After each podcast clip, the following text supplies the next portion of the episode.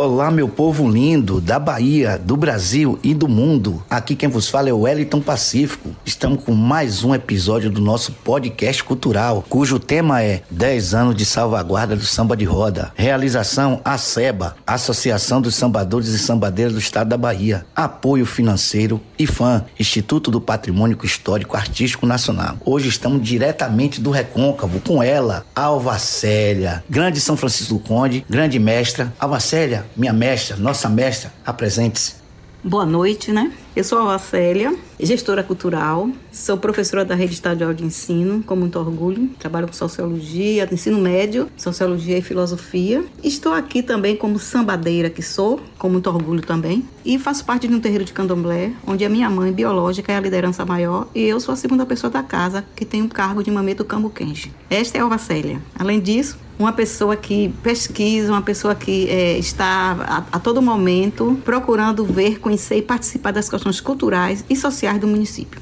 Muito. Essa é a nossa grande mestra Alvacera, professora, nossa educadora, pesquisadora, sambadeira nata e matriarca religiosa. Mestra Alvacera, que a senhora para mim é uma mestra. Eu queria que a senhora falasse um pouco do seu grupo cultural e da importância dele no município de São Francisco do Conde. Veja bem, amigo, é, o samba de roda que nós temos aqui em nosso espaço religioso, né, que é o samba de roda Raízes de Angola, ele surgiu no ano de 2002.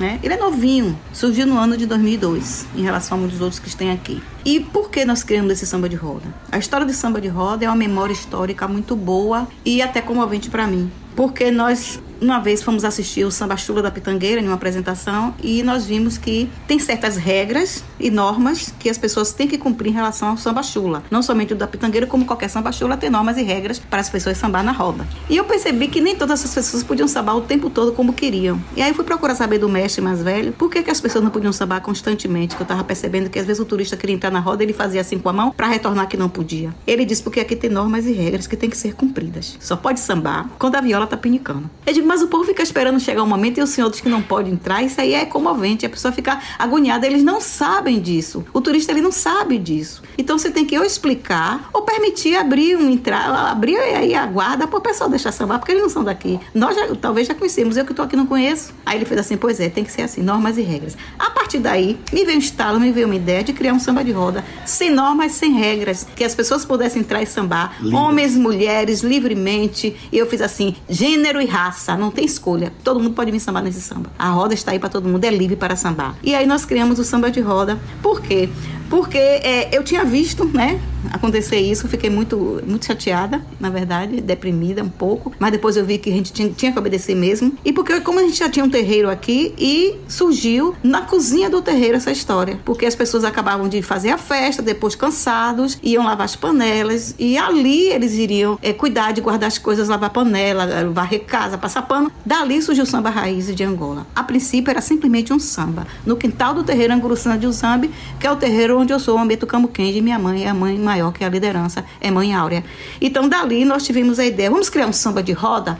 Porque elas ficaram batendo na tampa, batendo na colher, na panela, enquanto estavam lavando as panelas. E aí surgiram as músicas dali. Depois foi que nome esse samba? E aí foi em conversa com as pessoas que estavam na casa, os filhos, Ezequiel, os Oganges, vamos botar o nome Samba de Roda Raiz de Angola. Por que Raiz de Angola? Porque é a casa de nação Angola. A casa é Banto. Então vai ser Samba de Roda Raiz de Angola. Aí quem vai cantar, quem vai, e começamos a formar, né? Você toca isso, você toca aquilo e formamos o grupo dentro do terreiro, mas vimos que tinha necessidade de colocar outras pessoas que ali a gente não tinha. E foi daí que a gente abriu para a comunidade, além das pessoas da casa. E na comunidade nós fomos buscar as outras pessoas que tocassem. A gente não tinha quem tocasse cavaquinho, não tinha quem tocasse violão, mas a percussão a gente tinha. Então criamos o samba, Raiz de Angola. E para cantar o quê? Ah, vamos cantar Chula de Caboclo. E pronto. E quem vai cantar? Então sobrou para mim, a Alvacélia. A senhora é que vai cantar. E aí nós começamos a selecionar as músicas e de repente, nesse mesmo ano que a gente teve essa ideia, teve uma festa aí na Orla, que era em relação à mulher, né? 8 de março, justamente de 2002, teve uma festa na orla daqui da cidade para homenagear as mulheres. E nosso samba foi tocar. Rápido, rápido, providenciamos roupa rapidinho.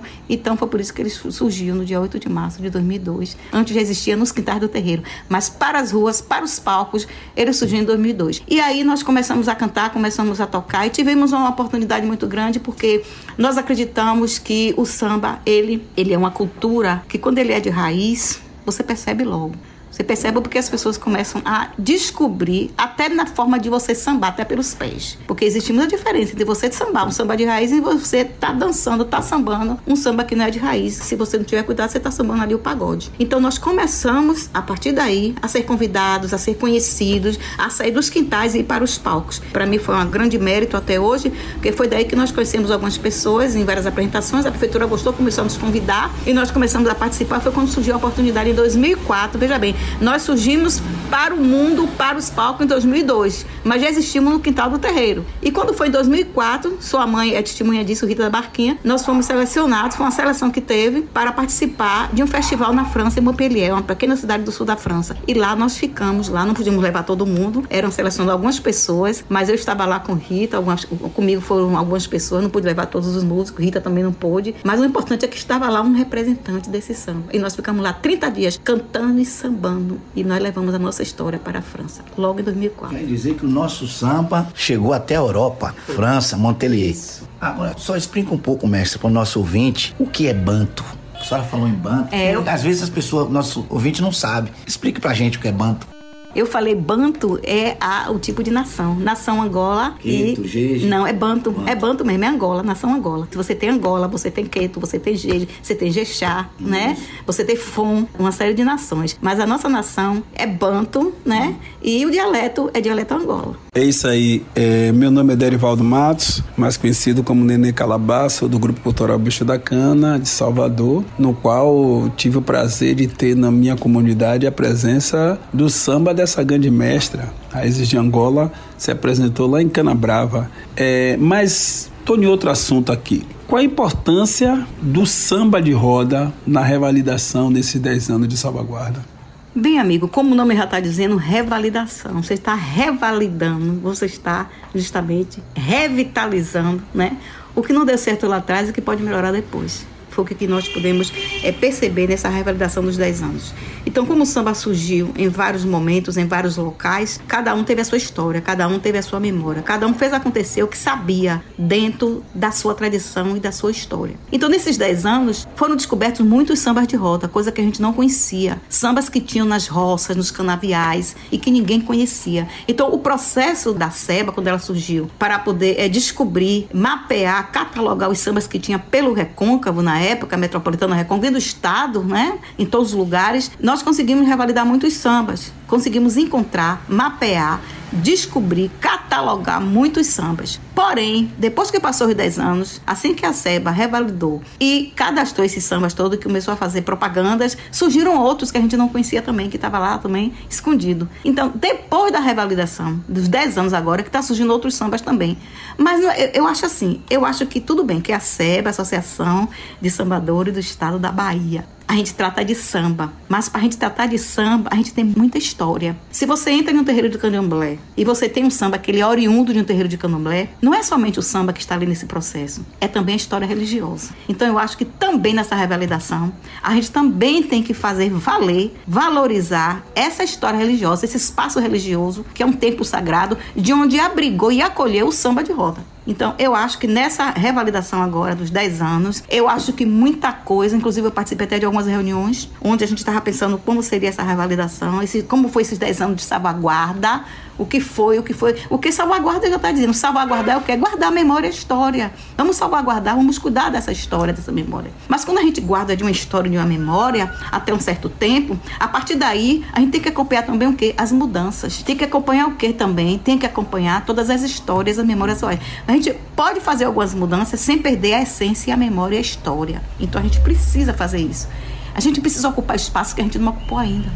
A gente precisa ocupar lugares, ocupar cidades que deve ter uma história lá, que tem que ser contada. A gente tem que buscar essas pessoas, tem que buscar esses valores que estão lá escondidos né, no recôndito das cidades. Então, eu acho que é, a SEBA ainda precisa fazer muito mais. Não é somente catalogar o samba e acabou. E o sambador, como é que ele está? Vamos fazer, vamos pensar em algo em relação aos sambadores. Se eu não cuido da cidade, ou se eu não cuido da saúde desse sambador, eu não posso ter um samba perfeito. Então a saúde para mim está em primeiro plano. Vamos cuidar, do, botar foco, vamos pensar em projetos que a gente possa cuidar desse sambador que dá alegria para todos, desse sambador que está cuidando da salvaguarda dos samba do recôncavo baiano. E você pode perceber que na maioria das vezes são sambadores antigos, idosos, problema de hipertensão, problema de cardiopatia, diabetes. então problema de diabetes, alguns até pouquíssimos quando vai começando, problema neurológico, mas que o samba também ele melhora, porque o samba também é terapia, não deixa de ser terapia. Então, eu acredito que a gente tem que fazer um planejamento, que a SEBA tem que pensar em algo que venha cuidar desses sambadores, porque eles são os verdadeiros mestres da cultura do Estado, são os verdadeiros mestres de cada lugar que você vai, são os verdadeiros mestres, porque o mestre não é simplesmente o professor que está na sala de aula, não. O mestre é aquele que detém toda a sabedoria tradicional e histórica, e os mestres de samba de roda, ele detém tudo isso. Ninguém faz igual a eles, só eles. Para isso, eles merecem ser cuidados. Vamos cuidar da saúde para que ele possa ficar muito tempo ainda falando de samba de roda, porque a SEBA vai criar uma forma de cuidar da saúde desses sambadores. Pegando um gancho, neném, uma palavra da mestra, que eu achei de suma importância, pertinente. Pegando esse gancho, percebo em suas palavras e percebo também no nosso dia a dia que já chegou o momento da SEBA dialogar com os municípios. O que é esse diálogo com os municípios? Com os prefeitos. Os prefeitos do município, por exemplo, aqui em São Francisco do Conde, Santa Amaro, Salbara, Salvador, Feira de Santana, Simões Filho e Adjacência, todos os prefeitos onde nós temos os grupos de samba de roda, para ter esse diálogo. Eu vou começar por Santa Amaro, o diálogo com o prefeito de Santa Amaro. Temos na Casa do Samba, tá aquele empecilho lá, mestra, sobre a documentação. Graças a Deus tá andando. Esse ano aí a prefeitura vai passar a documentação pra gente da casa. Mas o que é esse diálogo com o poder público? É nessa parte. Poderia ter um guarda municipal lá para tomar conta do patrimônio da Casa do Samba, um SG da prefeitura lá para ajudar na limpeza. Poderia estar tá lá o cadastro dos mestres acima de 60 anos que estão doentes, para cada município cuidar do seu mestre poderia também se pensar em uma ajuda, ou seja, um salário mínimo pelo menos, que cada prefeito desse, por exemplo, aqui, um exemplo, a senhora não, que a senhora é professora, mas eu vou dar um exemplo aqui, tem outros mestres aqui em São Francisco do Conde, para receber da prefeitura uma ajuda, um salário da prefeitura como mestre da cultura popular local, poderia se pensar nisso, que são paradigmas, são gargalos que surgem e pode-se muito bem dialogar para tentar sanarmos esse problema. Porque quando você tem um diálogo, as coisas se resolvem. Eu penso assim que o diálogo é tudo. Então a gente poderia sim abrir o leque, conversar com o poder municipal público local de cada município para ajudar esse bem cultural de todo ponto de vista. Você tem aqui como exemplo, não sei se é o caso de São Francisco do Conde, mas você está Simões Filho. Simões Filho tem as festas populares e tem as festas religiosas. Sempre os grupos de Simões Filho Culturais fazem essa festa, mestra. Quando chega no aniversário da cidade, que eles convocam os grupos culturais local de lá, aí quer pagar, tia, mil reais para receber com 90 dias e o cara de fora 100 mil, 200 mil para receber na hora. Então não há essa valorização também do poder público local para com os bens culturais. Porque eu costumo dizer que um povo sem cultura é um povo sem identidade. Se a gente não tem cultura, a gente não tem identidade. Então, esse diálogo é importante com o poder público. A SEBA deveria manter esse diálogo com os prefeitos dos municípios para que esse bem continue sendo cuidado como está e salvaguardado como está. Agora, concordo que precisa melhorar sim a saúde do mestre. Tem que ter um plano para a saúde do mestre. Nós acabamos de vir de lá de Bom Jesus, passamos em São Brás, só para visitar João do Boi. João do Boi está doente. A gente foi lá dar um apoio, porque homenagear mestre depois que morre, tia, não é do meu feitio. Vou falar igual a minha avó. Feitio. Falar igual os antigos. Eu tenho que homenagear o Vacela, ela viva, pela gozar da homenagem. Se sentir feliz com a homenagem. Porque depois de morto, tia, fica fácil. Eu quero nossos mestres bem, eles com vida. E a gente precisa cuidar deles. Concordo plenamente com a senhora. Plenamente. Bem, continuando o nosso bate-papo aqui, está muito bom. É, mestra, o que, é que a senhora acha que mudou nesses últimos 10 anos? Na verdade, são 15 mais 10 anos de salvaguarda. E o que precisa melhorar no nosso futuro?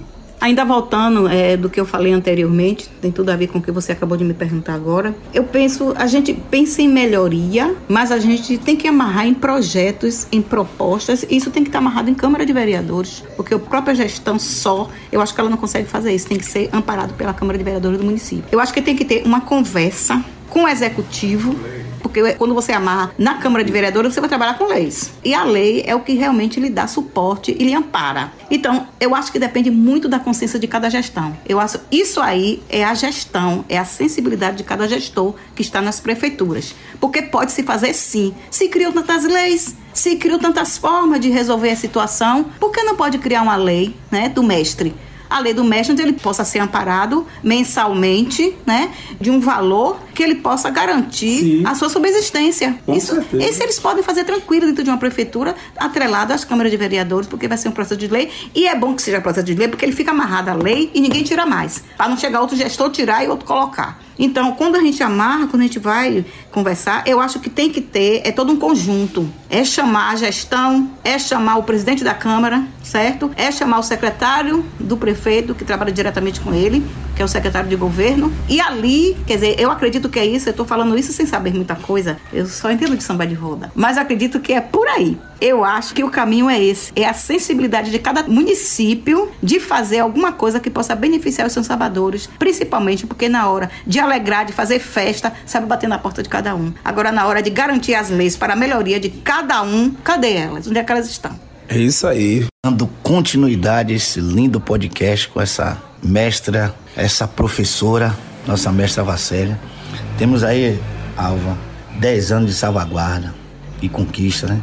Desse bem cultural, que é o samba de roda, e percebe-se que foi, o caminho foi árduo para ele se tornar patrimônio material da humanidade. Obra-prima, porque passamos por tudo. Nós que somos de religião de matriz africana, quem nunca passou por um processo, um caso de tolerância religiosa? Quem mais pode falar disso é a senhora. Eu queria até que a senhora, em sua fala, a senhora falasse isso. E nós passamos isso constantemente. Quem nunca ouviu que o samba é coisa do demônio? Então a gente está aqui para falar não só das coisas boas, infelizmente também a gente tem que falar das coisas ruins. E isso é uma coisa ruim. Todos nós somos iguais, independente da cor, da classe social e da religião. Somos iguais. Então nós temos que respeitar uns aos outros. Porque quando eu deixo de respeitar a senhora, eu perco a razão. Então, eu queria que a senhora falasse sobre isso, a questão da intolerância que o samba de roda tem. Por que eu falo isso? Porque o samba de roda tá ligado à, à religião de matriz africana.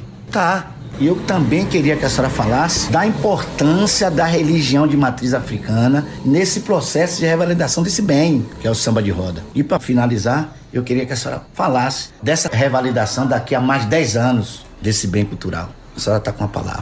Pois é, e aí a gente pensa, tanto tempo já se passou, já trabalhamos tanto, me lembro que a gente, eh, praticamente eu, eu, eu tô lá, um dos meus fundadores da Casa do Samba, e eu passei por muitos perrengues, né? Vamos falar na linguagem mesmo que a gente conhece, muitos perrengues, muito bate-boca, né? Para poder a gente alcançar o, o, ponto de vista que a gente quer dentro do processo, para poder a gente, na verdade, conseguir o nosso interesse, o nosso desejo e a nossa vontade em relação a, a como nós queríamos o samba ser prospectado nesse mundo. E agora? E agora, depois de 10 anos? Como será esse samba depois de 10 anos? Que já passou pelo processo de revalidação, que já passou pelo processo de uma série de coisas, uma série de mudanças, reuniões e mais reuniões já, se aconte, já aconteceram. E agora como é que a gente vai ficar? O que é que a gente vai fazer agora? Eu, particularmente, acho o seguinte, Wellington, eu acho que a gente, o samba de roda, né? Eu digo assim, a associação, né, a SEBA, ela ainda precisa é, fazer algo muito interno dentro da casa para poder a gente ser projetado lá fora. Eu acho que tudo que a gente fez nesses 10 anos foi muito pouco. A gente precisa alçar voos mais profundos. A gente precisa precisa discutir sobre intolerância. A gente precisa buscar as nuances toda do samba, de onde ele surgiu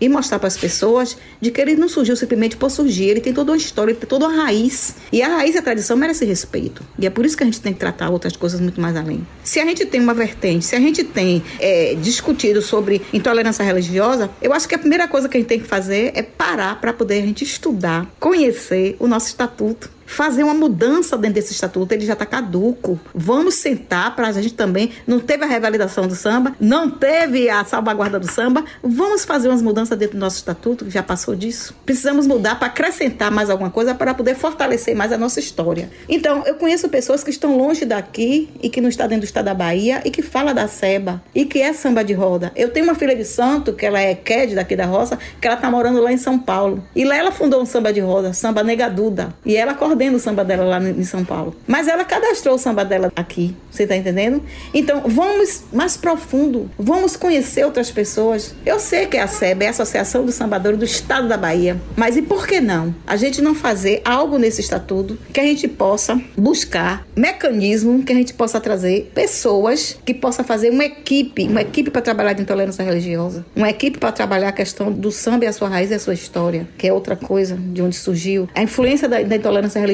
no samba de roda, por que essa influência? A gente tem um chulo, a gente tem um corrido, e até porque as pessoas têm, precisam conhecer até onde vai o seu samba, até onde vai o meio. Hum, o meio, a questão sim, do, do samba. A diferença, muitas pessoas não sabem.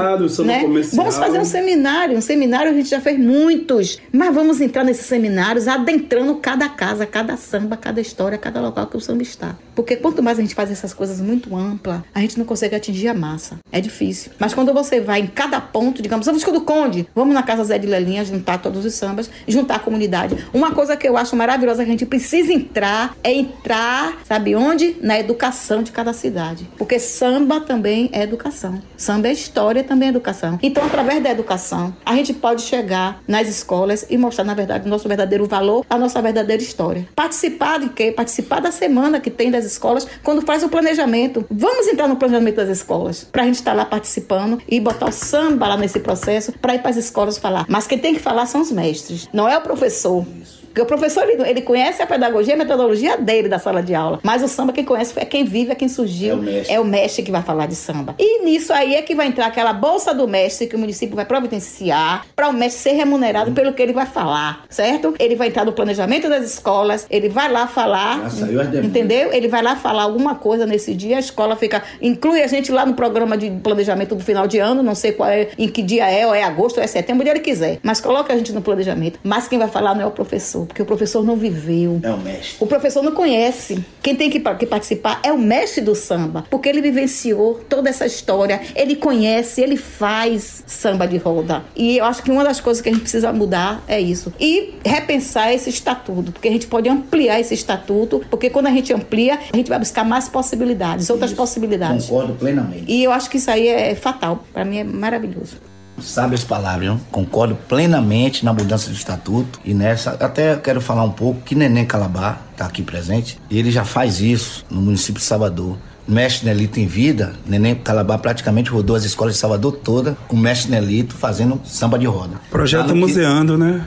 É um museu, seria um museu, mas falando da cultura do samba de roda, cara, no, o, a Casa do Samba era locada no Museu do Beni, no Pelourinho, a Casa do Samba de Salvador. E aí eu e o mestre saímos é, semana sim, semana não, de todas as escolas do município de Salvador, falando sobre a nossa cultura, sobre a cultura do samba de roda. Mas quem falava? Mestre Nelito. Por que Mestre Nelito? Porque Mestre Nelito era o verdadeiro detentor dessa cultura. Não era professor nenhum. Quem ia lá e falava sobre a história do samba de roda era Mestre Nelito. Eu opinava em algumas coisas, mas quem tinha o dom da palavra e explicava aos meninos as coisas da cultura e a raiz do samba de roda era Mestre Nelito. E era um projeto maravilhoso maravilhoso em várias escolas. Nós fomos, fomos até na, na ilha, que é ilha de. que tem uma ilha que faz parte de Salvador, né? E aí chegamos até algumas ilhas que faz parte de Salvador, apresentando essa cultura, mostrando a cultura do samba de roda. O povo sempre pedia volta. E por sinal, as crianças, né? De 8 a 10 anos, a 12,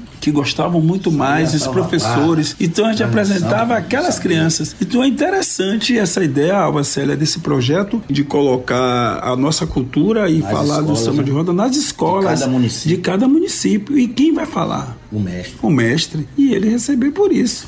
Valorizar o mestre. Com certeza. E a gente tem o espaço que a gente pode fazer isso, que é no final do ano, quando a escola se reúne com toda a sua equipe de professor para fazer o PP, que a gente chama de o projeto pedagógico da escola. E é aí que a gente pode entrar. Amarrado a isso, já anteriormente, já conversou com a Secretaria de Educação, já conversou com a gestão, já conversou com o governo, entre si a gente se organiza e se compromete de levar o projeto para poder discutir o projeto para poder aceitar nas escolas. É isso aí, que beleza. Essa é a Vacélia, viu? Daqui já será a demanda viu, dos próximos 10 anos para a gente resolver. Nós se unir cada vez mais e procurar difundir mais e mais e mais esse bem que é o samba de roda. É isso aí, é isso aí. A Vasselha, me dê suas considerações finais, falando sobre esse projeto, sobre a salvaguarda e sobre você em si, sobre essa história, sobre a SEBA, que está promovendo juntamente com o IFAM esse bate-papo nesse podcast cultural, que na verdade é um podcast cultural falando sobre a história do samba de roda de verdade. Assim, neném, eu almejo, é, é, eu desejo, né, de verdade, que todo esse trabalho que vocês estão tendo e que a gente vai ter daqui para frente, que possa surtir efeito e que as pessoas realmente que tomem consciência de que o samba é algo importante, é algo que tem que ficar na memória do ser humano. É algo que celebra. Quando você samba, quando você dança, ali se uniu corpo e alma. E quando se une corpo e alma, através da música, você está cantando e contando a sua história. E nós precisamos continuar contando a sua história para poder nós nos eternizarmos na tradição, na história e na memória. Muito bem! Viva o samba de roda na Bahia! Viva São Francisco do Conde e viva a mestra Vacélia! É isso aí! Chegamos ao final de mais um bate-papo cultural, que é o podcast cultural do samba de roda da Bahia. É isso aí, meu irmão! Toca um samba aí, meu filho.